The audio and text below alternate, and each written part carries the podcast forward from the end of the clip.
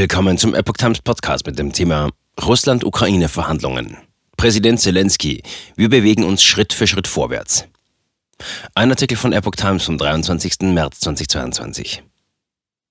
Fast einen Monat dauert der Krieg Russlands gegen das Nachbarland Ukraine. Es wird weiter gekämpft. Der ukrainische Präsident zeigt sich in Bezug auf die Verhandlungen mit Russland zuversichtlich.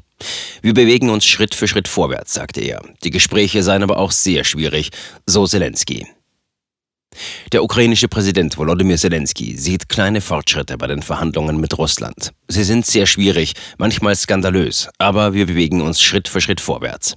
Unterhändler der Ukraine seien tagtäglich im Einsatz, sagte er in einer in der Nacht zum Mittwoch verbreiteten Videoansprache. Wir werden arbeiten, wir werden so viel wie möglich kämpfen, bis zum Ende, mutig und offen.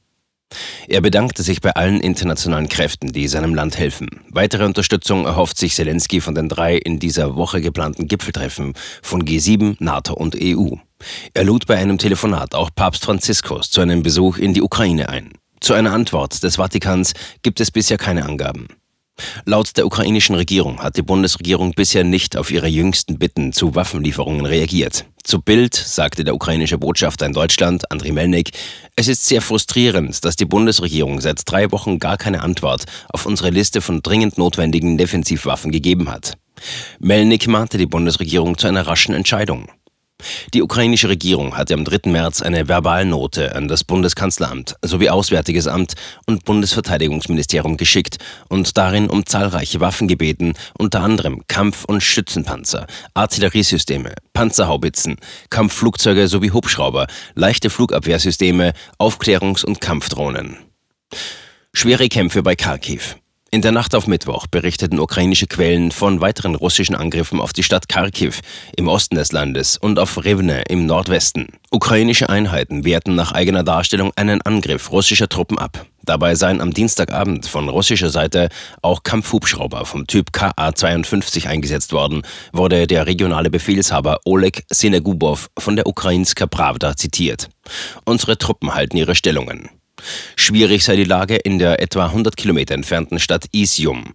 Zu der belagerten Stadt gebe es keine Verbindung mehr. Kreml. Einsatz in der Ukraine verläuft nach Plan. Nach Worten von Kreml-Sprecher Dmitri Peskov verlaufe der russische Militäreinsatz in der Ukraine streng nach Plan.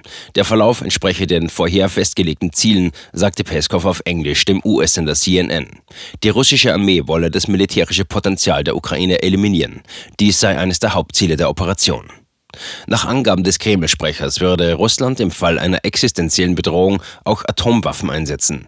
Wir haben ein Konzept für innere Sicherheit, das ist bekannt, sagte Peskov. Sie können dort alle Gründe für den Einsatz von Nuklearwaffen nachlesen. Wenn es also eine existenzielle Bedrohung für unser Land gibt, dann kann sie, die Atombombe, in Übereinstimmung mit unserem Konzept genutzt werden, so der Kreml-Sprecher. Peskov antwortete damit auf die von der CNN-Journalistin Christiane Amanpour gestellte Frage, ob er überzeugt oder zuversichtlich sei, dass der russische Präsident Wladimir Putin im Konflikt mit der Ukraine keine Atombombe einsetzen werde. Auf die Frage, was Präsident Putin in der Ukraine bislang erreicht habe, sagte Peskov, dass die Ziele noch nicht erreicht seien.